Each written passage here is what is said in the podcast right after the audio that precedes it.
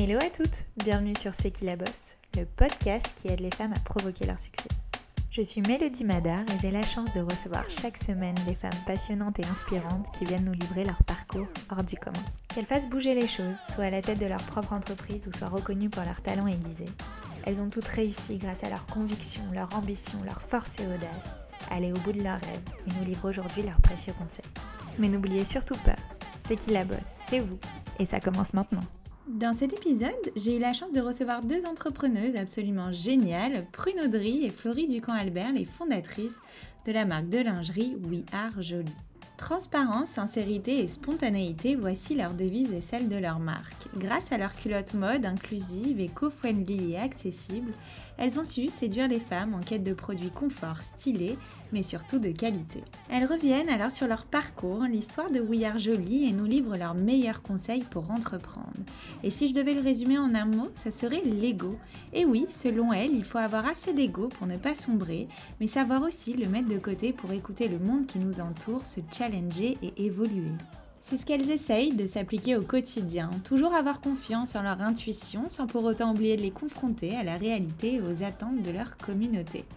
Et ça marche. En l'espace de 3 ans, Are Jolie est suivi par plus de 80 000 jeunes femmes sur les réseaux sociaux. Prune et Florine gèrent une équipe de 10 personnes et étendent leur marque au loungewear, au sportwear et au beachwear et comptent atteindre les 3 millions de chiffres d'affaires d'ici la fin de l'année. Je vous laisse alors découvrir l'histoire fascinante et inspirante de ces deux entrepreneuses hors du commun. Belle écoute à vous. Hello Florie, hello Prune, merci beaucoup d'avoir accepté mon invitation. Euh, merci, merci à toi. Alors déjà, on commence toujours ce podcast par un petit retour en arrière. Alors Florie, déjà, peut-être pour commencer, est-ce que tu peux nous dire, nous raconter ce que tu voulais faire quand tu étais enfant? Je ne sais pas, est-ce que tu avais des rêves, des passions, des ambitions? Tu as toujours voulu être entrepreneuse ou c'est venu euh, un peu au fil du temps? Je voulais pas vraiment être entrepreneur, je voulais être avocate parce que je voulais défendre les gens. Et, euh, et euh, voilà, puis je me suis rendu compte que c'était un petit peu différent quand, quand j'ai grandi. Mais, euh, mais voilà, que, au lieu de sauver la veuve et l'orphelin, c'était un petit peu l'inverse. Donc, euh, je me suis assez vite réorientée, mais j'ai toujours eu ce truc quand j'étais petite. J'ai beaucoup de personnes, justement, qui, euh, sur ce podcast, quand les marques qu'elles ont créées ont de fortes valeurs, bah, elles ont toujours voulu être avocates quand elles étaient petites. mais ouais. C'est une autre façon de, de changer le monde. Exactement. Et toi, Prune? Alors moi, pour le coup, euh, je, pense que j'avais pas ce truc d'entrepreneuse dès le départ. Je pense que la rencontre avec Florie a été vraiment un déclic sur plein de choses.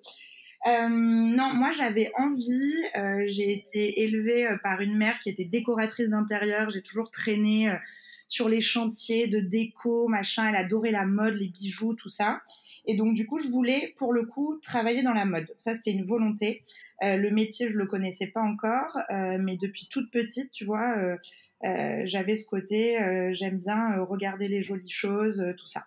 Et du coup, toutes les deux, est-ce que vous pouvez peut-être nous raconter un petit peu votre parcours avant de vous être lancé dans l'aventure entrepreneuriale? Est-ce que vous avez fait des études, si oui, lesquelles? Est-ce que vous êtes passé par des métiers différents avant, bah, avant de vous être lancé dans l'entrepreneuriat? Oui, alors ben, je, vais, je vais reprendre la parole et du coup, euh, moi j'ai un parcours un peu, euh, enfin pas un truc euh, tout droit, c'est ben, justement parce que je pense que je me suis un petit peu cherchée et j'ai jamais été la bonne élève déjà, ça c'est le premier point. Je pense que c'est, j'étais pas du tout scolaire, alors j'ai pas redoublé par miracle, je sais pas comment c'est possible. Et, et, du coup, bah à la sortie du lycée, bah j'avais pas le choix de d'autres copines de se dire bah tiens quelle prépa je vais faire, etc. Parce que j'avais juste pas le dossier. Donc, euh, donc du coup, euh, je suis partie à la fac. Et justement, la fac de droit, hein, parce que je rappelle, je voulais donc être avocate. Euh, j'ai quand même eu ma licence, par miracle, là aussi. Je sais pas trop comment, mais sur un malentendu, ça, ça a plutôt fonctionné. Mais je me suis assez vite rendu compte que, bah voilà, c'était pas quelque chose que, que je ferais, en tout cas, toute ma vie. Et que j'étais très intéressée par la communication. j'ai réussi à faire un switch euh, au niveau de la troisième année pour intégrer une école de communication qui était Sub de Pub à l'époque, qui était la seule école qui me permettait de pas perdre d'année et d'arriver directement en quatrième année. Et, euh, et, donc voilà, donc j'ai fait ça, j'ai fait Sub de Pub et j'ai terminé par une dernière année, donc rien à voir, euh, d'école de commerce euh, à l'INSEC en communication politique. Et qu'est-ce que tu dirais justement à toutes celles et ceux, peut-être aussi qui nous écoutent et qui qui trouvent pas vraiment justement leur voie dans, dans leurs études, qu'est-ce que tu leur dirais? Ben, Je leur dirais de faire des jobs à côté. Moi, je pense que c'est ce qui m'a vraiment aidé euh, à côté, c'est-à-dire c'est de se rendre compte de, tout ce qu'il y a euh, sur le côté. C'est-à-dire qu'il y, a deux choses. Il y a le monde des études qui reste très euh, théorique, surtout à la fac. Et il y a le monde de, la vie, de la vraie vie. Et, je pense que, bon, moi en l'occurrence, j'ai toujours voulu être indépendante, donc j'avais vraiment besoin de, travailler parce que j'avais toujours envie de faire plein de trucs, donc il me fallait de l'argent concrètement. Mais, mais au-delà de ça, c'est pas tant que l'argent, c'est aussi que quand tu bosses, je dis n'importe quoi. Hein, moi, j'ai bossé chez Quick, j'ai été femme de ménage, j'ai fait les maïs, euh, j'ai, enfin, j'ai été hôtesse pour Martini. Enfin bon, bref, j'ai fait plein de trucs mmh. et euh, les babysitting, des trucs, les machins. Et, et c'est vrai que tout ça, bah, ça t'aide à te rendre compte de, de, de, de tout en fait, de mille problématiques de gens de qui c'est la entre guillemets la vie, le quotidien. Est-ce que toi tu as envie d'avoir euh, ce quotidien-là? Et puis de comprendre aussi comment euh, euh, dans différents milieux les gens pensent, comment ils créent leur quotidien, Je pense que c'est extrêmement inspirant. Il euh, n'y a rien de plus inspirant que, la vraie vie et que de, voir ce qui se passe euh, pour de vrai. Complètement d'accord. Et même pour les stages, c'est ce que je dis, je reçois beaucoup de messages du genre euh, mon stage me plaît pas, j'aimerais changer, mais finalement les stages aussi c'est fait pour ça. Ça peut très bien se passer, mais ça peut aussi mal se passer. Et l'idée c'est justement de nous aider à, voir ce qu'on aime et ce qu'on n'aime pas avant de se lancer vraiment dans la vie active. Et toi, Prune, alors raconte-nous un petit peu ton parcours. Alors, moi, j'ai un truc un peu plus simple pour le coup. J'ai deux ans d'IUT, je suis partie un an à l'étranger et après, je suis rentrée directement en école de commerce, donc euh, à Audencia, euh, où là, pour le coup, euh, moi, j'ai pas eu de passion pour mes études et c'est pour ça que je rebondis complètement sur cette histoire des stages. C'est que moi, avec mes stages, j'ai vu est-ce que je voulais pas faire vraiment, euh, même si euh, ça m'a appris plein de trucs et surtout ce que je voulais faire. Et, euh, du coup, c'est vrai que autant l'école de commerce, bon, j'ai trouvé ça intéressant. Ça t'ouvre plein de portes, tu rencontres des grosses boîtes, des petites boîtes et tout, et puis, euh, puis tu es entouré de gens quand même euh, qui t'apprennent des choses. Euh, mais par contre, je trouve que ça donne surtout l'opportunité de faire quasiment deux ans de stage à chaque fois dans des secteurs différents, dans des jobs différents, et qu'à la fin, tu sors de ça en disant, OK, j'ai vu surtout ce que je voulais pas faire. Je trouve que c'est presque aussi important que de voir ce que tu veux faire. Euh, et ça me donne, tu vois, un peu, ouais, genre un, un, un, chemin, en tout cas, pour aller euh, chercher mon premier boulot, euh, voilà. Eh ben, rentrons peut-être maintenant, peut-être dans le vif du sujet, l'entrepreneuriat. Ouais. Euh, donc, vous êtes les deux cofondatrices de We Are Jolie, une marque de lingerie inclusive, éco-friendly aussi, qui propose des tarifs dégressifs à la quantité. Donc, euh, en gros, plus on achète, moins c'est cher. et, et, revenons un peu peut-être dans les débuts un peu de We Are Jolie, qui s'appelait d'ailleurs initialement Jolie Culotte en 2017 lors du lancement. Raconte-nous, je ne sais pas comment ça s'est fait, comment vous avez eu l'idée et à quel moment vous vous êtes dit, bon allez c'est parti, on se lance et en plus toutes les deux quoi. Du coup, je vais revenir sur ma vie professionnelle, mais euh, j'ai travaillé dans la pub euh, pour commencer, j'ai travaillé chez TVW à Paris et ça a été une expérience vraiment euh, passionnante avec des grosses grosses horaires, ce qui a fait que euh, je me suis euh, à un moment euh, dit bah tiens je vais aller voir ce qui se passe du côté annonceur aussi donc ça veut dire du côté entreprise.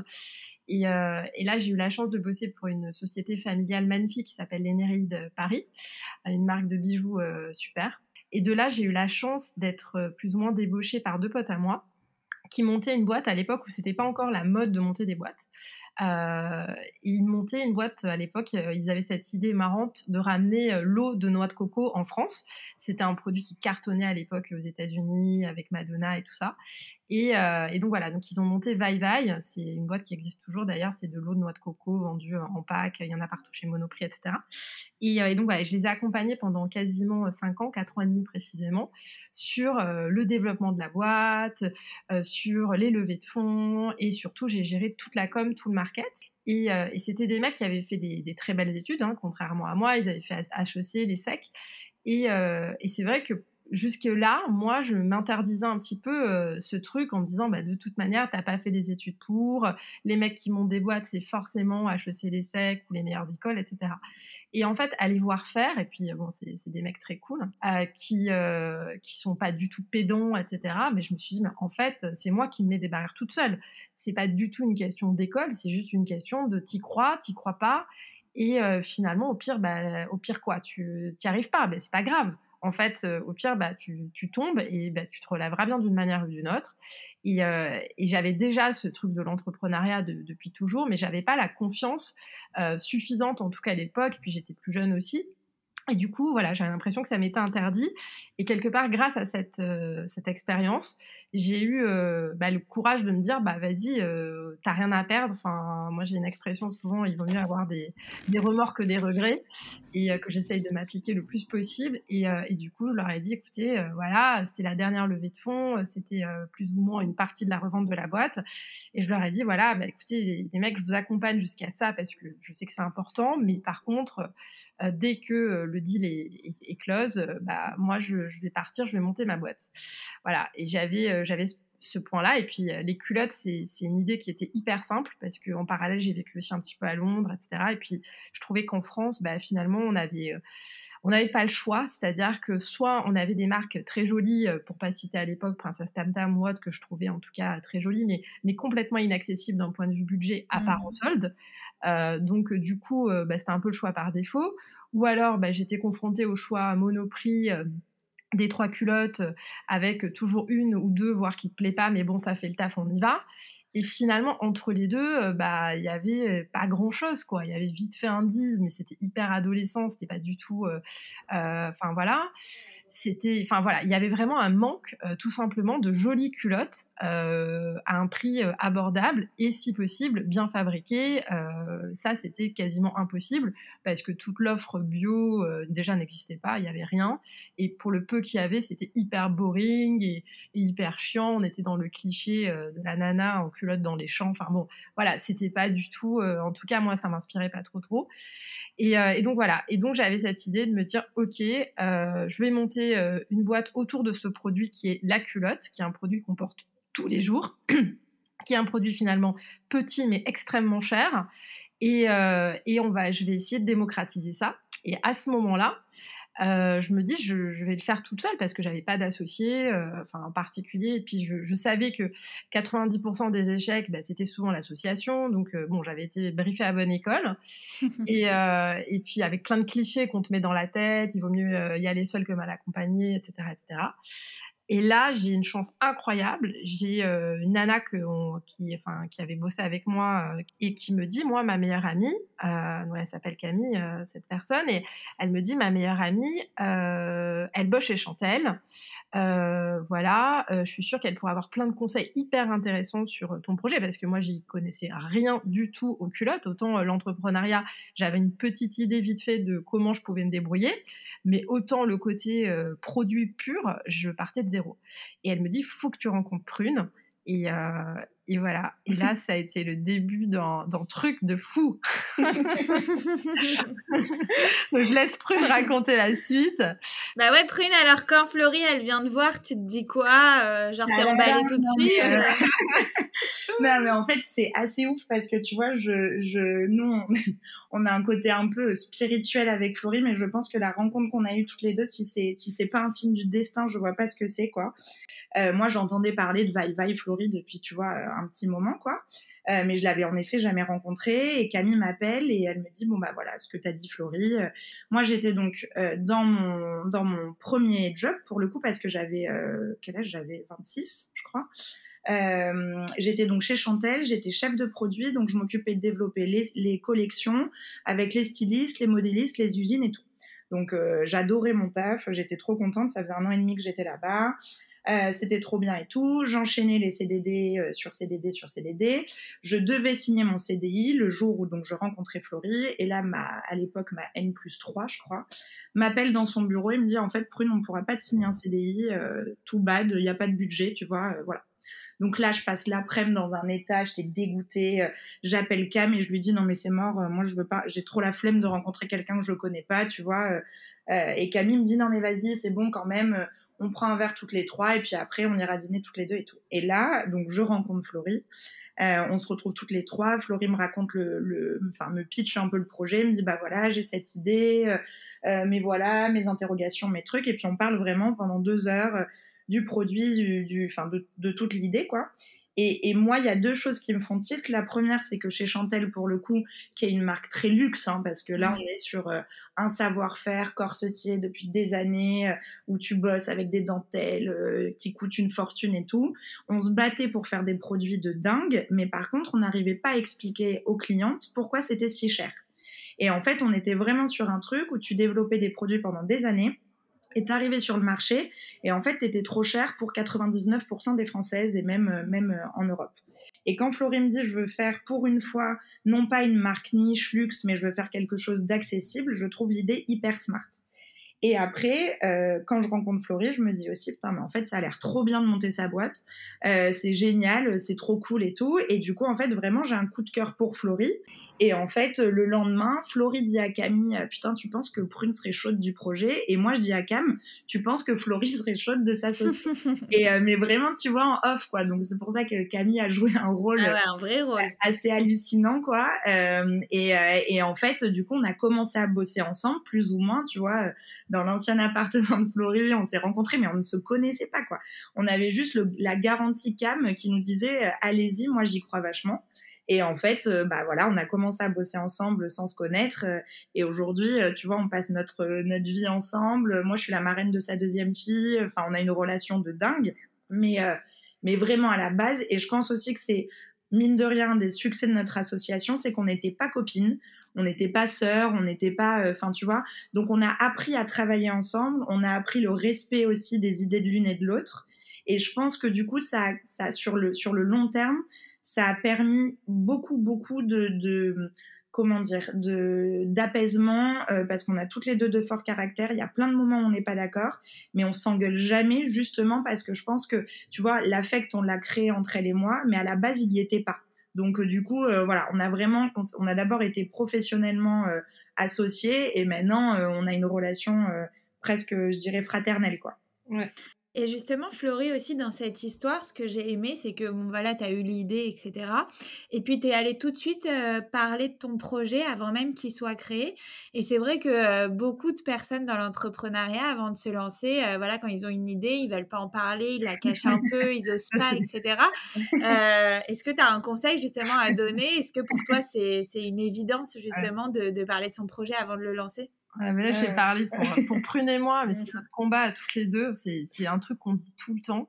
Euh, c'est justement ça, c'est l'inverse. C'est-à-dire que si tu n'es pas capable de parler de ton idée, c'est que euh, finalement euh, ça ça va c'est pas possible en fait c'est un péché d'ego vraiment euh, le péché d'ego je pense que c'est le plus gros défaut de quelqu'un qui voudrait monter une société parce que c'est celui qui consiste à dire que ton idée elle est tellement bonne que tu vas en parler, puis la personne en face, elle va avoir le temps, déjà évidemment, hein, d'arrêter sa vie pour juste faire ton idée, parce que ton idée, elle est tellement bonne que la personne en face vraiment va, va, faire que ça et se dire elle est tellement intelligente que en fait je vais faire exactement la même chose, je vais en parler à tout le monde, etc. Et puis je vais faire un truc encore mieux. Mais, mais ça, ça n'existe pas en fait. Ça, c'est un monde.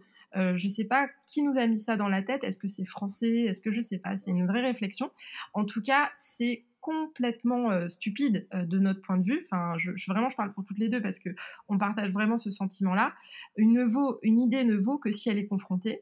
Euh, si elle est suffisamment forte, cette idée, elle passera toutes les étapes justement des, des critiques, des challenges, etc. Et quand bien même elle serait très très challengée et ça pourrait renforcer même la conviction du fondateur ou de la fondatrice. Donc c'est pas du tout un mal, au contraire, parler de son idée, euh, la base. Il faut être humble et, savoir être humble, c'est se mettre à portée euh, des autres et, tout simplement, bah, euh, c'est la première étape. Si on ne peut pas parler de son idée, c'est qu'il faut pas monter de boîte c'est toujours utile de discuter avec les gens. Et à la fois des gens qui n'y connaissent rien, c'est-à-dire, tu vois, ou qui sont pas dans ta cible, que ça soit des, enfin, tu vois, je parle pour nous, mais que ça soit des mecs, que ça soit nos grands-mères, enfin, tu vois, en fait, toutes les réflexions sont bonnes à prendre. Alors évidemment, tu as toujours des gens qui te gonfleront un peu, où tu dis oui, oui, bon, ok, t'écoutes gentiment et poliment, mais finalement, euh, 90% du temps, toutes les discussions, toutes les interrogations de gens du secteur ou pas du secteur, sont extrêmement intéressantes et te font évoluer. Mais bien sûr, ça va de la boulangère de quartier oui, à ton, à ton esthéticienne. esthéticienne. L'esthéticienne est géniale pour ça parce que euh, elle est cash quoi. voilà, elle met pas de filtre. Et, euh, et, et c'est vrai. Non, mais je, je, veux dire, tout le monde euh, a le droit d'avoir son idée mm. et il faut être capable d'accepter euh, d'accepter d'accepter ça et c'est ça qui te fait grandir en plus mm. c'est hyper riche donc, donc voilà. bah, génial. Génial. Et j'aimerais bien qu'on parle aussi bah, des débuts de la création de We Are Jolie. Alors, euh, donc voilà, vous nous avez raconté un peu l'histoire des débuts. Donc, c'est parti, vous décidez de vous lancer à deux et vous commencez par quoi finalement? J'aimerais bien qu'on parle un peu des étapes clés pour monter sa boîte. C'est vrai que beaucoup de femmes qui nous écoutent aujourd'hui ont peut-être envie de se lancer, mais finalement ne savent pas par où commencer et, euh, et comment avancer peut-être dans la bonne direction. Donc, quelles sont selon vous les étapes primordiales? Par quoi vous avez commencé vous? Est-ce que vous avez commencé, je ne sais pas, par les croquis, les modèles, euh, plutôt la recherche des usines, créer la structure de la boîte, créer son e-commerce euh, voilà, mmh. dévoilez-nous un peu vos meilleurs conseils. Bah, le premier truc qu'on a fait d'ailleurs, c'est créer un groupe euh, de copines sur, à l'époque c'était Facebook. ça c'est le premier truc qu'on a fait. C'est créer un groupe de, de, copines, de copines, de copines, pour justement confronter nos idées systématiquement avec le plus grand nombre et les associer à chaque étape de la création de la boîte. Euh, justement euh, du coup la conception des modèles, le euh, logo, y le logo, enfin tous ces trucs là. déjà, on voulait pas être que deux cerveaux à y penser, on voulait vraiment tout de suite entre guillemets monter une marque assez communautaire dans le sens où pour nous on part du principe qu'on ne sait rien euh, et, que finalement, euh, on essaye de rester le plus neutre possible jusqu'à temps qu'une tendance se dégage. On a des intuitions, mais qu'on confirme systématiquement. Ce qu'on fait aujourd'hui avec nos clientes, hein, d'ailleurs, sur, euh, sur les réseaux. Et, ça, c'est toujours resté. Donc ça, ça a été la première étape. génial. qu'on a qu'on a qu'on a eu et puis après il y a eu le côté administratif quand même et puis après je pense qu'on a fait deux choses en parallèle qui ont été et l'une et l'autre très importantes euh, la première où on s'est vraiment fait aider parce que Florie et moi les chiffres c'est pas notre c'est pas notre grande qualité quoi. Du coup euh, en fait on a eu la chance d'avoir euh, notre actionnaire principal et mentor et, et, et, franchement qui nous a aidé de dingue c'est le mari de Florie Thomas qui lui-même est un entrepreneur dans la finance et qui tu vois nous a vachement aidé à poser vraiment les premières économiques du business plan euh, tu vois, qui nous a aidé en fait à rationaliser nous notre pensée de plus euh, marketeuse euh, communicante, tu vois, mais pas du tout nana des chiffres. Et en parallèle de ce BP, vraiment, tu vois, qui, qui, qui nous a pris du temps et puis que je pense qu'on a revu, mais je, honnêtement, si je dis des centaines et des centaines de fois, je pense pas que ça soit exagéré. Euh, on a commencé, ce qui a duré le plus longtemps, à rechercher les usines. Et ça, ça a été, je dirais, euh, vraiment les, le, le, le, boulot euh, ouais, pendant six mois euh, ouais, même entre 6 et 8 mois, euh, de dire, OK, qu'est-ce qu'on a envie de faire comme produit? On veut faire des produits qui sont bons pour la planète, bons pour la peau, mais en même temps des produits accessibles. Donc on a testé le Made in France. Autant dire qu'on sortait une culotte au prix auquel on voulait la vendre, donc c'était impossible. Donc du coup on s'est dit ok où est-ce qu'on a envie d'aller? Europe évidemment parce que bah, l'Asie c'était inenvisageable. C'est un euh, sujet c'était un non-sujet, mais tu avais tous les pays aussi, Maroc, Tunisie, dans lesquels, bah, moi notamment avec Chantel, je bossais beaucoup. Oui, toutes les marques bossaient là-bas, voilà, hein, Princesse, enfin, tu avais euh, Madagascar, Tunisie, Maroc. Et nous, avec Floris, c'était pas une volonté. On s'est dit, OK, on peut faire un truc plus près, on peut faire quelque chose qui a plus de sens aussi, euh, pour, euh, pour plein de raisons, notamment le salaire des ouvrières, etc. Et du coup, on a trouvé le Portugal. le Portugal qui est quand même le pays chez lequel tout le monde produisait avant de se barrer en Asie. Euh, donc euh, vraiment, tu vois qu'il y a un, pays qui a un savoir-faire énorme. Et en fait, là, on a fait, on est arrivé avec nos croquis, euh, nos idées de matière et tout. Et puis on a rencontré les usines en leur disant bah bonjour, nous on avait l'impression qu'on voulait produire 20 euh, 000 culottes. Je me souviens, ça nous paraissait énorme. Les mecs nous regardaient en disant ouais ok super, euh, bah écoute tu repasseras quoi parce que vraiment euh, tes 20 000 culottes, je m'en fous quoi. alors que nous ça nous paraissait énormissime quoi. et en fait bah voilà, on a eu la chance de trouver une usine top qui est une usine à la fois familiale mais qui a aussi une capacité de prod énorme avec laquelle on bosse toujours d'ailleurs. Et ça, ça a été un, un, un boulot de dingue parce que euh, alors moi, je, je, savais faire entre guillemets, mais c'était pas mon métier. Hein, je suis pas styliste, je suis pas modéliste. Euh, mais surtout, c'était de dire, ok, on veut faire du, du, beau, du bon, mais on veut faire de l'accessible. Et en fait, tu te rends compte que euh, tu as une idée en tête, mais que pour la sortir, euh, pour en gros bah, l'offrir, euh, tu vois, à 8 euros euh, prix, prix, prix d'entrée, 8 euros la culotte, bah, tu as intérêt à trouver des, des, solutions en production pour pouvoir un peu gagner ta vie, quoi, parce que sinon, tu vois, on vendait à perte. Et donc on a on a travaillé ça pendant pendant très longtemps. Euh, on a fait des allers-retours et puis on a réussi à sortir la première collection comme ça en travaillant avec le Portugal, qui est d'ailleurs aujourd'hui le pays avec lequel on fait toute notre production. C'est-à-dire que mmh. les maillots de bain, les culottes menstruelles, les les brassières, les chaussettes, tout ça c'est encore au Portugal, évidemment dans des usines différentes mais c'est un pays qu'on affectionne énormément et qui a des valeurs de dingue. Et du coup, ça a été euh, une vraie force d'avoir euh, fait en simultané justement votre business plan et aller voir les usines. Ça vous a permis que votre business plan colle réellement à la réalité? Complètement, parce que en fait, le business plan, c'est surtout les grandes économies Parce souvent, le business plan, moi, je me souviens à l'époque, je m'en faisais tout un monde en me disant mon Dieu, mon Dieu, mon Dieu. Et en fait, si le business plan, c'est une grande ligne directrice, c'est juste se dire, OK, combien ça me coûte mes produits? Est-ce que ça représente 20% de l'argent dont j'ai besoin? Combien ça me coûte euh, mon transport? Combien ça me coûte euh, mon site internet? Combien ça me coûte euh, ma pub? Combien Enfin voilà. Et c'est un peu avoir tous ces pourcentages en tête en se disant ok. j'ai, je sais que par exemple sur mes coûts, je ne peux pas dépasser ça parce que sinon je, je, vais droit dans le mur. Et ça te donne un peu des garde-fous. Après, évidemment, un business plan, il n'est jamais respecté. Enfin, c'est le point. C'est d'ailleurs le grand jeu de la levée de fonds par la suite, euh, qui est encore une autre étape de la société. Et d'ailleurs, si on peut s'en passer, c'est encore mieux. Euh, c'est non, mais vraiment, si on pouvait ne bah pas lever des fonds. Bah justement, justement, j'aimerais bien qu'on parle des levées de fonds euh, rapidement. Je sais que vous avez fait deux levées, il me semble, une première en 2017 de 500 000 euros, ça. et au début de la création, finalement, quelques mois après, et une seconde levée de fonds de en 2019 de 1 million d'euros pour accélérer votre croissance et peut-être euh, développer de nouveaux produits.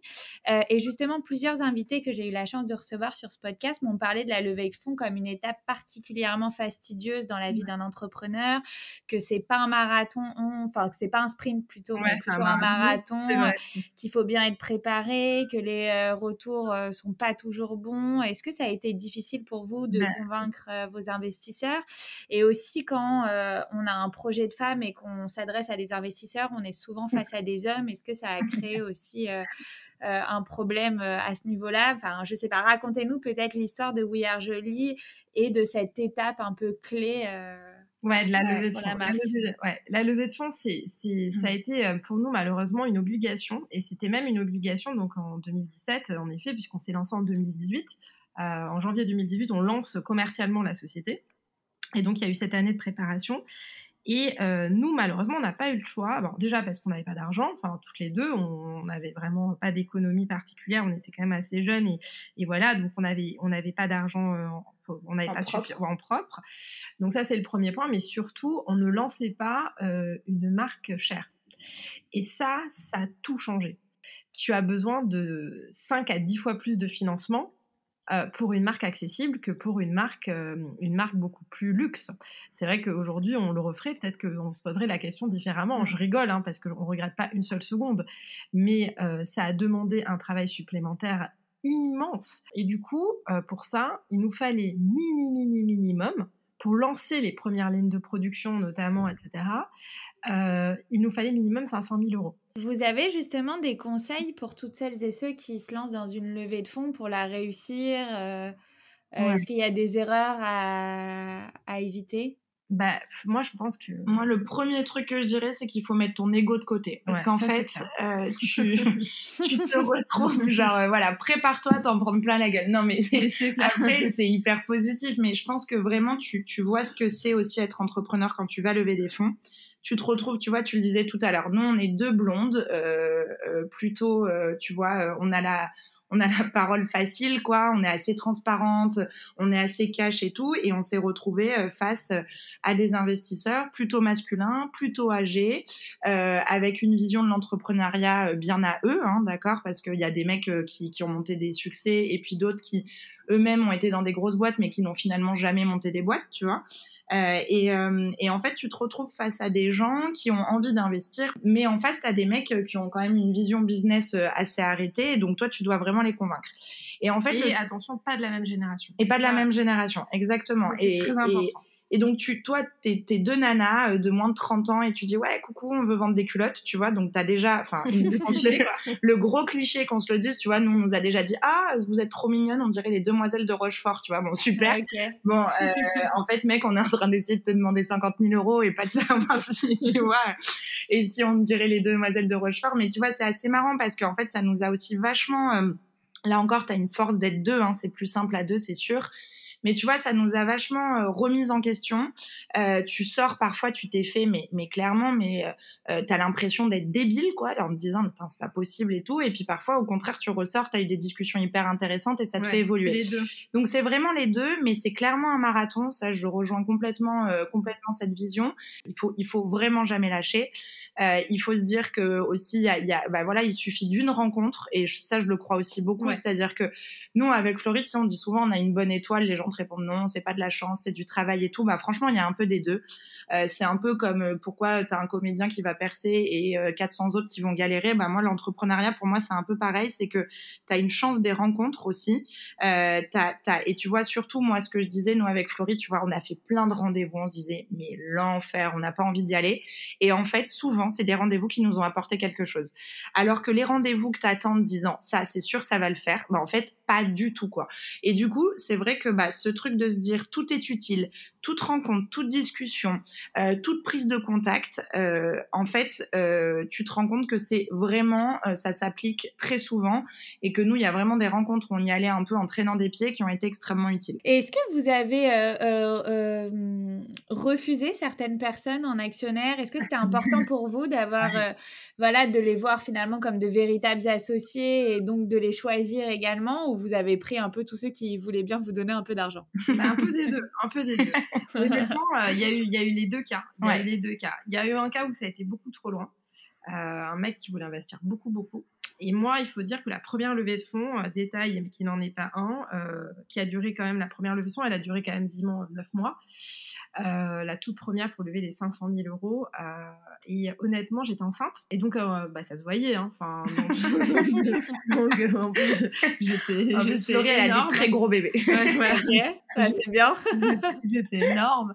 Donc, donc voilà. Donc je, vraiment. Et puis bon, je, j'ai à aucun moment envie de le cacher. Donc c'était, c'était quelque chose que j'assumais complètement. Et, et c'est vrai que j'ai eu des questions du style mais comment vous allez faire? Euh, Vous allez allaiter, euh, mais vous avez une nounou, mais euh, vous allez faire comment? Enfin, et des trucs où tu te dis, mais c'est quand même hallucinant que dans, dans le monde actuel, on ait encore des, questions comme ça, comme si bah, être enceinte finalement, enfin, je veux dire, il y a bien sûr, hein, il y a des femmes qui sont arrêtées, c'est pas ce que je suis en train de dire, c'était pas mon cas, euh, mais c'est pas une maladie, euh, tout va très bien et, et l'un n'empêche pas l'autre. Ça aussi, c'est un message que que moi j'ai envie de faire passer, c'est que on n'est pas obligé d'arrêter sa vie de femme non plus. voilà, on peut faire plusieurs choses à la fois. C'est vrai que au moment de la levée de fonds, ça a été vraiment un sujet et il y a eu un des investisseurs qui a été très très oppressant parce qu'il voulait mettre beaucoup d'argent, il voulait mettre même plus que ce qu'on demandait, il voulait mettre un million à l'époque, enfin, ouais. ça nous avait semblé complètement fou et tout. Et voilà, il posait des questions complètement déplacées et, euh, et c'est vrai que là, on a dit on dit non aussi, il hein, faut quand même se le remettre dans le contexte. Toi, tu es jeune et en plus tu es une femme, mm. donc tu ne sais rien. Mm. Donc, écoute, cocotte, je vais t'apprendre la vie. Ça, c'est euh, pas mal de, malheureusement, d'interlocuteurs. Heureusement, merci mon Dieu. Il y a, y a, des gens, et nous, on s'est entouré quand même de, personnes aujourd'hui qui sont pas du tout, du tout comme ça. Mais beaucoup de rendez-vous qu'on a fait, hein, puisque tu vois, tu fais euh, sur 100 rendez-vous que tu fais, euh, t'en as euh, un sur euh, sur 10 même pas qui va qui va ouais. aboutir. Donc euh, du coup du coup voilà. Mais c'est vrai qu'il y a ce côté je t'apprends la vie tu ne sais rien je sais tout. Et beaucoup de, de personnes et ça je pense que c'est un truc à garder à l'esprit. Là je parle plutôt à nos générations à nous de jeunes trentenaires. Si un jour on, ça, ça, nous arrivait de réussir j'ai envie qu'on se dise aujourd'hui pitié, ne soyons pas comme ça demain si demain il y a des jeunes qui viennent nous voir. C'est-à-dire que avoir ce côté je sais tout, j'ai tout vécu, moi je sais, c'est un truc, j'espère que quand j'aurai 40 ou 50 ans, je ne serai jamais mmh. comme ça. Et à chaque fois qu'on faisait ces rendez-vous, je me disais, oh, si un jour j'ai de l'argent, si un jour je réussis ne serait-ce qu'un temps soit peu, mais jamais, jamais je ne parlerai comme ça avec ce ton pédant euh, et, euh, et, cette manière parce qu'en fait les gens qui ont de l'argent c'est comme si le fait d'avoir de l'argent cautionnait leur intelligence. Alors non, l'argent n'est pas une caution d'intelligence. voilà, c'est vraiment. Totalement d'accord. En plus, je trouve que l'ego, c'est quelque chose qui revient pas mal dans votre parcours. Le secret un peu de votre association, c'est qu'il n'y ait pas d'ego entre vous. Le fait, euh, voilà, d'avoir euh, parlé de votre projet avant de l'avoir lancé montre qu'il n'y a pas eu un énorme ego. Le fait de, euh, voilà, votre conseil pour les levées de fonds, c'est de ne pas avoir d'ego parce qu'on s'en mmh. prend plein la tronche. Enfin, voilà, c'est quelque chose qui, a, qui revient assez souvent. Ouais, et puis, et puis je pense que, je pense que tu vois, on a assez d'ego pour pas sombrer. Euh, et on a assez d'ego pour écouter et pour quand même pas être, tu vois, en mode non mais attends, mais comment il peut se permettre de me dire ça, machin. Alors bien sûr que oui, attends, parfois on s'est pincé sous la table avec Florie à des rendez-vous en disant mais sérieux là, il nous dit vraiment ça, tu vois. Mais mais mais au global, euh, en tout cas, ça nous a jamais. Vous avez dit, t'es marketing, vous êtes marketingement vendable. Ouais. Ok. Voilà, tu vois. Et on s'était hein. dit, mais vraiment. Non, mais moi, c'est à peu près la même chose. Hein. on est deux blondes, on a levé euh, des fonds à 23 ans, euh, on est arrivé sur un projet féminin, et puis oui, marketingement, on était vendeuse. C'est ça. voilà. Mais c'est terrible. Hein. Et tu te dis, ils auraient jamais dit ça à deux mecs. Enfin, voilà, c'est comme ça. Mais après, je pense qu'il faut savoir en jouer aussi. Il faut savoir, entre guillemets, chacun ses atouts. Voilà, chacun ses atouts. Euh, voilà, nous, on était deux meufs, on avait, on avait confiance en nous. Bon, bah voilà, on s'en est servi. J'aimerais bien aussi euh, qu'on parle euh, d'une des particularités de ce podcast, ou de recevoir des girl boss euh, évidemment, hein. c'est que j'ai toujours reçu des femmes ou des marques qui ont une très bonne maîtrise du marketing et des réseaux sociaux. Et c'est clairement le cas d'Ouillard Jolie. Hein. La marque est suivie par près de, de 80 000 abonnés sur Instagram. Vos visuels sont complètement dans l'air du temps, très inclusifs, avec des influenceuses qu'on adore, hein, comme Julie alias 12 février, qu'on a mmh. d'ailleurs reçu sur ce podcast, ou encore Ginger Chloé, qu'on adore aussi sur C'est qui la bosse et j'en passe et plein d'autres. Hein. Euh, et aussi, hein, en travaillant sur ce podcast, j'ai vu votre, vos petites euh, présentations personnelles qui sont rédigées avec beaucoup d'humour, donc j'adore. Euh, donc du coup, je voulais savoir un peu si le marketing, quand on se lance dans le e-commerce, c'est un points clés. Euh, est-ce que vous avez justement des conseils euh, clés sur le sujet pour euh, bah, créer une belle image de marque, créer un beau storytelling et aussi bah, que vous apportent finalement les réseaux sociaux? Est-ce que c'est juste pour l'image ou est-ce que c'est un véritable booster de vente ou un peu des deux? Bah, écoute, pour être parfaitement honnête, si aujourd'hui c'est la clé de voûte de, de, de, We Are Jolie parce qu'encore une fois on a cette logique, tu vois, de communauté, de partage. Euh, et, à l'inverse, Prune et moi, on n'est pas des meufs des réseaux. Côté, je te montre que j'ai une vie de rêve et je fais baver tout le monde, c'est plutôt un truc qui nous dégoûte. Tu vois ce que je veux dire? Enfin, on est à l'opposé de ça.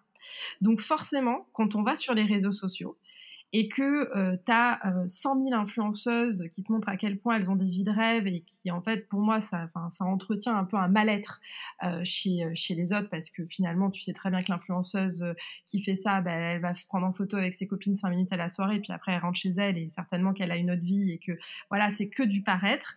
Nous, ça nous cause un problème avec Prune, ce, ce, ce côté-là. Donc, tu vois, on va prendre même le, le côté inverse volontairement. Euh, c'est pour ça que quand on, nous, on va gérer les, les réseaux sociaux, euh, on va justement euh, essayer d'être au plus près euh, avec de l'humour. D'une réalité qui est, qui est, qui est tout simplement la nôtre et qui est celle, je pense, de la plupart des femmes. On nous a dit, mais c'est dégueulasse, vous mettez des femmes pas mmh. retouchées. C'était pas du tout la mode il y a trois ans et demi le body positif qu'on a appelé après, parce que nous on n'appelait pas ça du body positif, on appelait juste ça ne pas avoir de sous et juste vouloir montrer la réalité et avoir du bon sens, tu vois. On nous a dit après, ah vous êtes hyper body positive, mais en fait non, on est juste normal en fait, tu vois, genre on n'a rien réinventé. Les premières à avoir fait ça, c'était Dove. Euh, d'ailleurs, euh, cette campagne qui nous avait tant marqué, tant plu, dans laquelle on s'était tant reconnu. Et, euh, et, et, donc voilà, donc on a entre guillemets, s'il y a une marque qui nous a inspiré, on pourrait citer Dove, mais mais on n'a rien inventé et puis surtout on n'avait pas les moyens moyen de prendre des mannequins, des machins, des trucs. Et puis c'était pas du tout euh, notre logique depuis le début. Mais c'est vrai que quand on l'a fait, on s'est rendu compte qu'on avait des, haters vraiment, tu vois, qui nous envoyaient des trucs mais, en disant mais vous avez pas honte, vous encouragez l'obésité parce qu'on avait mis notre pote qui fait un 42 ou 44, tu vois, enfin tu vois, mais des trucs mais on n'imagine même pas aujourd'hui que ça puisse exister, puisque aujourd'hui c'est complètement l'inverse. Même des marques qui ont euh, prêché l'anorexie pendant des années euh, se mettent à, mettre des, nanas, bon, toute proportion gardée, mais, mmh, complètement. complètement. Elles ont mis une, femme en taille 40 et puis voilà, ça devient. Un petit bourrelet, mais tu veux que je te dise, c'est génial. C'est génial. Nous, moi, quand je vois Princesse Tam Tam ou d'autres marques comme ça, euh, dans des marques qui m'ont complexé toute ma vie, parce que même quand j'allais en boutique, moi qui fais un 40, euh, je leur demandais le 40 qui taillait comme un 38, j'avais l'impression de ressembler à un gros boudin, la vendeuse qui me souriait d'un côté en me disant hum, ah oui, euh, c'est vrai que peut-être on taille un peu petit. Oui, oui, bah non, non, je t'arrête. Enfin, vraiment, j'ai envie d'aller me suicider. Donc, euh, tu vois, je, je, veux dire, moi, tu vois, c'est des traumatismes, hein, vraiment. Et je pense pas être la seule à l'avoir vécu. Enfin, tu vois, si ces marques-là euh, se mettent à, à aller sur ces sujets-là, c'est que le monde est en train de changer et que nos petites filles, elles vont grandir dans un monde où en fait la beauté, ça ne sera absolument plus une question de taille ça, euh, ou une question d'origine ou une question de je sais pas quoi, ça sera juste une question de comment je me sens dans mes baskets. Et ça, si tu veux, c'est un pas extraordinaire. Et en ça, les réseaux sociaux, c'est magnifique. Ce qui compte vraiment, c'est que si avec notre marque, au-delà de vendre, euh, qui est bon est la base pour que ça roule, mais je veux dire, on arrive ne serait-ce que à faire en sorte que les mentalités euh, par rapport à ça, ça devienne juste une norme et classique, si tu veux. Mais on a tout gagné et on n'a vraiment pas l'impression de se lever pour rien le matin, tu vois. Mais c'est génial, mais justement, si vous n'êtes pas des meufs euh, des réseaux, comme vous dites, euh, est-ce que vous avez, euh, je sais pas, des conseils justement à nous donner pour créer une communauté bah, aussi puissante finalement quand même sur Instagram, mais plus que ça, aussi fidèle et engagée bah, pour votre marque? Bah, je pense que tu vois ce côté justement hyper sincère, hyper, enfin, tu vois, genre par exemple, tu regardes nos lives, euh, dire, on dirait deux boulets, enfin, tu vois, genre on n'arrive pas, genre on a, on a toujours pas compris à quel moment on était en direct, tu vois, enfin, je veux dire, on est, on est clairement pas des meufs dès qu'on fait des stories, on se dit oh putain, on a l'air débile, machin. Et je pense que mine de rien, tu vois, ça, ça joue aussi à la fidélité et à la spontanéité. Et tu vois, on, on, on a, tu vois, je me, par exemple, pour, je vais te donner un exemple aussi de ce qui fait que, que, que la marque se fédère aussi pas mal.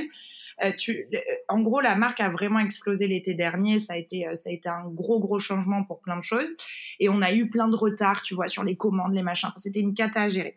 Et en fait, ce qu'on a fait, c'est qu'on a pris notre téléphone, on a nous-mêmes appelé les clientes en leur expliquant, machin. Dès qu'il y a des problèmes de taille, euh, tu vois, on n'hésite pas, on dit aux filles, enfin, parce que maintenant, on est quand même un peu plus staffé qu'il y a un an, tu vois, on dit aux filles, vous appelez les clientes, vous leur demandez. Euh, tu vois, là, on va, on va sortir toute une collection de, de loungewear, on va retravailler le bain et tout, on veut le faire on va le faire avec la communauté qui nous suit et tout. Et je pense que tout ça, tout ce côté un peu on vous montre les coulisses, mais les vraies coulisses. Parce que tu vois, il y a un truc, c'est que les gens adorent l'entrepreneuriat. Enfin, c'est quand même une réalité, c'est de plus en plus à la mode, tu vois. Je veux dire, maintenant, tu dis, euh, je suis, je suis entrepreneur, tout le monde te dit, ah, t'as de la chance. Tu vois ce que je veux dire Avant, c'était, euh, avant, c'était, avant, c'était, oh putain, l'enfer. Moi, je préfère être chez L'Oréal, quoi, tu vois. Et, euh, et du coup, et du coup, je pense que tout ce côté-là, d'expliquer, de montrer, d'être finalement hyper honnête, tu vois. Euh, et ben, les, les gens sont, les gens sont intelligents et je pense qu'ils le voient et que du coup, comme tu vas aimer une influenceuse parce que tu vas lui faire confiance, bah, je pense que, en tout cas, j'espère euh, que, que les clientes aiment la marque parce qu'elles nous font confiance. Et quand je dis nous, c'est Florie et moi, c'est les équipes, euh, c'est euh, les clientes, les, les clientes, c'est le produit, c'est tu vois tout ce qu'on fait autour de la marque, toutes les valeurs qu'on essaye de faire, tu vois toutes les et OP, pas les machins. En fait, c'est faire du marketing pour du marketing. Je pense qu'on pourrait le résumer comme ça. Ça ne, enfin ça marche plus. Ça marche. On, voit pas à quel moment ça peut marcher. C'est-à-dire que quand on s'est dit on va prendre la parole sur les réseaux, nous justement, qui euh, on n'apprécions pas particulièrement euh, le côté matu vu, euh, c'est comment on y va? C'est-à-dire que si on s'en sert, mais il faut qu'on s'en mm. serve pour faire le bien. Il faut qu'on s'en serve pour que ça, que ça, évidemment, il y a, y a, un côté, euh, attention, on n'est pas en train de sauver la planète, hein, on va se détendre. Il y a des gens qui font des choses bien mieux que nous, mais ce que je veux dire, c'est juste quitte à le faire, ils vendre euh, des, des, des beaux produits euh, bien fabriqués, ben comment on le fait et surtout euh, en étant honnête, transparente et spontanée. Je pense que c'est les trois mots-clés qui, qui pourraient rejoindre la marque. Et ensuite, de qui on s'inspire aussi, parce que si demain j'avais quelqu'un qui montait de marque, je dirais, OK, si tu as un feed Instagram, qu'est-ce qui va fonctionner?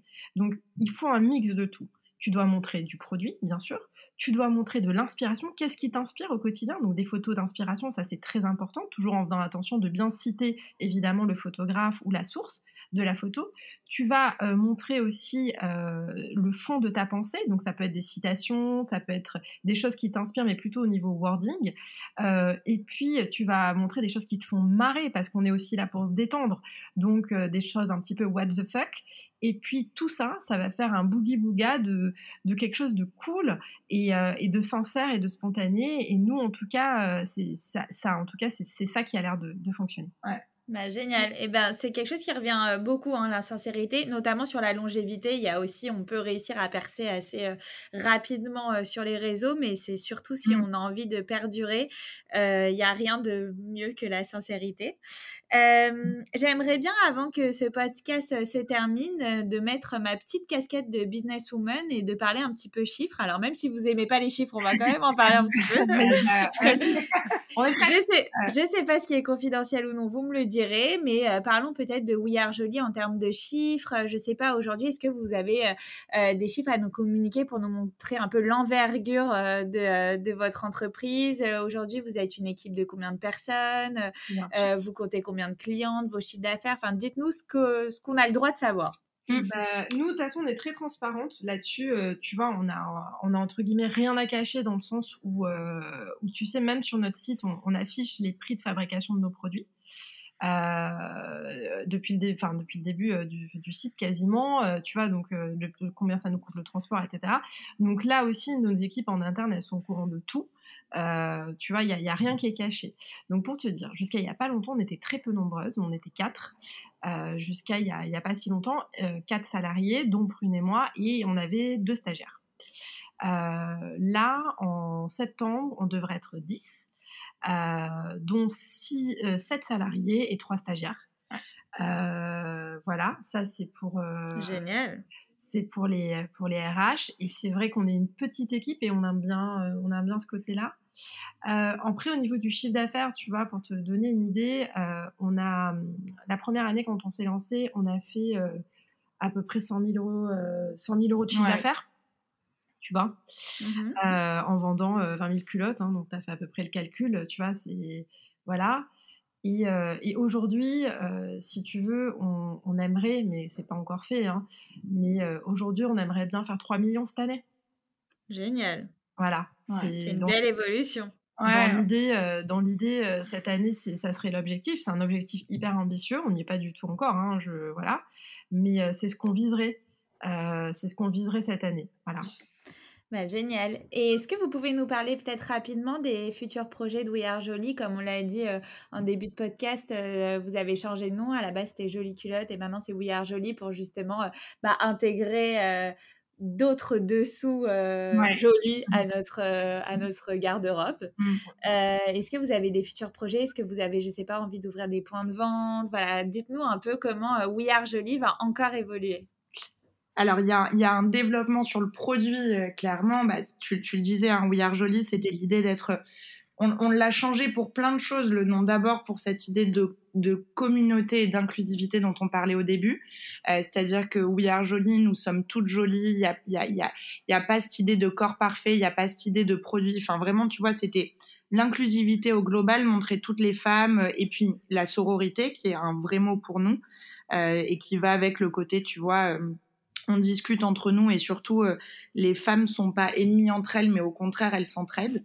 Euh, et en gros ça, ça, ça, va avec évidemment les ambitions de la marque et ça va aussi au niveau du développement produit.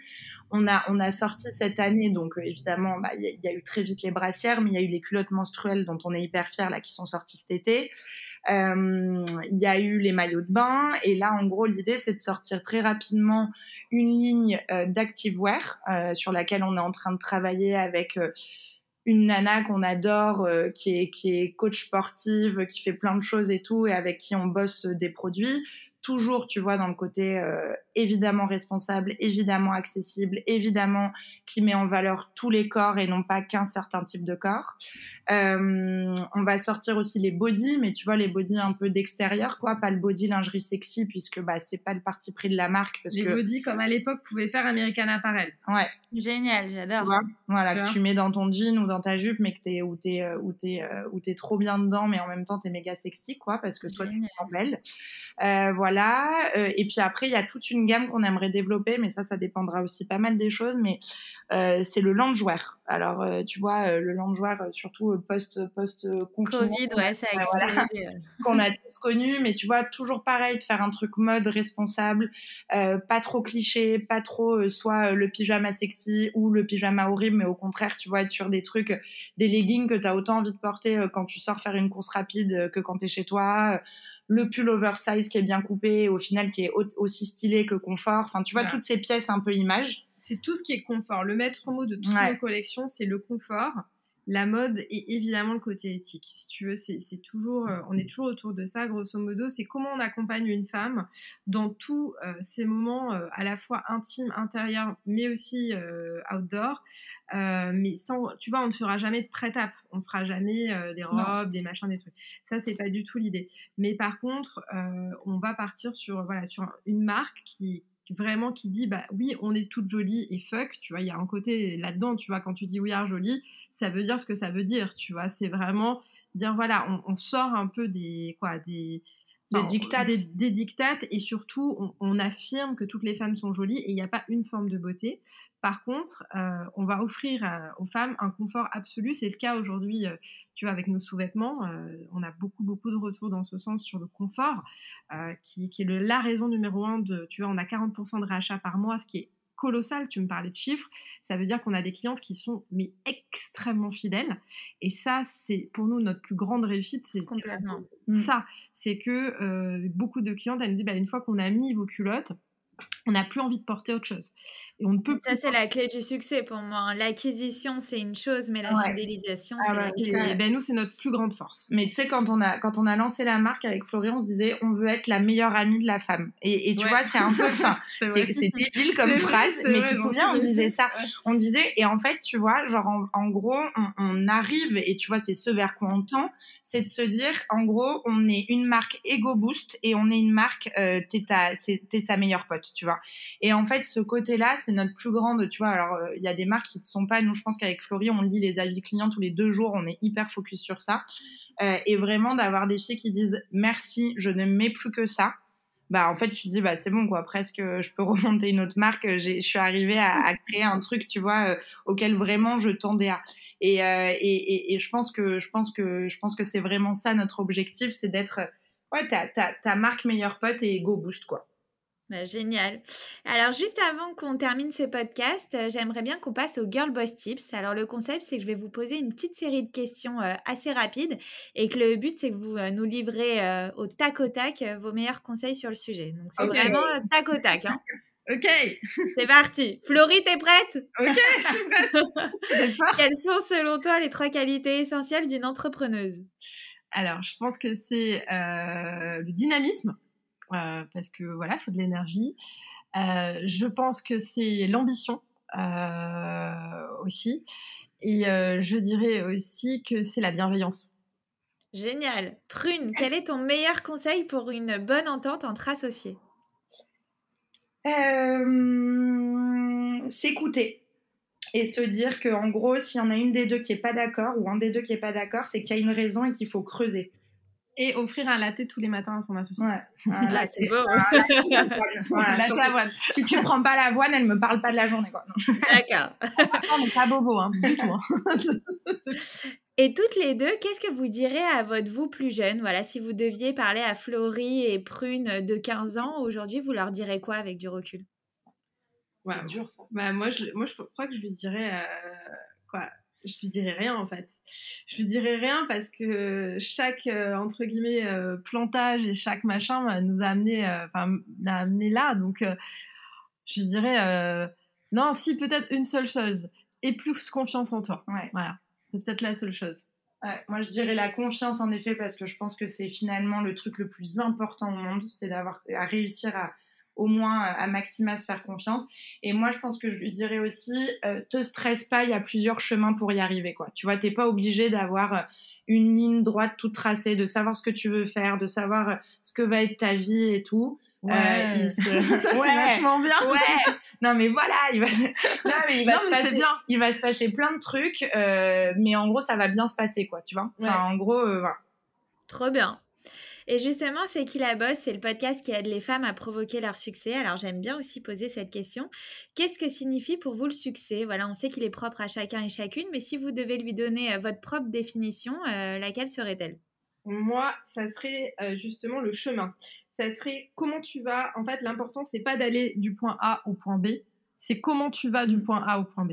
Voilà. Et pour moi, le vrai succès, il est dans cette balance-là. C'est-à-dire que le chemin que tu vas prendre pour aller d'un endroit à l'autre, c'est le, vrai bonheur, il est là. Le bonheur, il est maintenant, il est dans l'instant présent, dans ce qu'on fait là et il n'est pas dans l'aboutissement de faire un, euh, voilà une société qui va avoir des millions de followers ou qui va gagner des millions ou qui va on va faire un cash out et on va pouvoir s'acheter trois villas et on va pouvoir aller à Dubaï faire du jet ski. Enfin tu vois ça franchement voilà. Ça, ça vraiment pour moi c'est pas ça le succès. C'est même l'inverse du succès. Le, le, vrai succès il est dans, dans, dans, les petits bonheurs du quotidien. Comment tu vas de ce point A à ce point B? Mm. Ouais, bah tu vois, je rejoins ça parce que moi j'aurais dit l'équilibre pro-perso, c'est-à-dire en gros, euh, tu vois, arriver au, le matin au taf, t'es trop contente euh, parce que t'as des collègues que t'adores, que t'aimes ce que tu fais, que ça a un sens, et à 18h tu te barres parce qu'en fait, parce que tu as bien bossé, parce que tu peux aller faire ton sport, tu peux aller voir tes potes, tu peux aller voir tes enfants, ta famille, machin. Et moi, ce, moi, ce côté job life, ça m'a toujours angoissé, tu vois, le truc, ouais, c'est trop bien, je fais des nocturnes et tout, tu sais, c'est hyper français, quoi, en mode, tu te tues au travail, c'est parce que t'es brillant.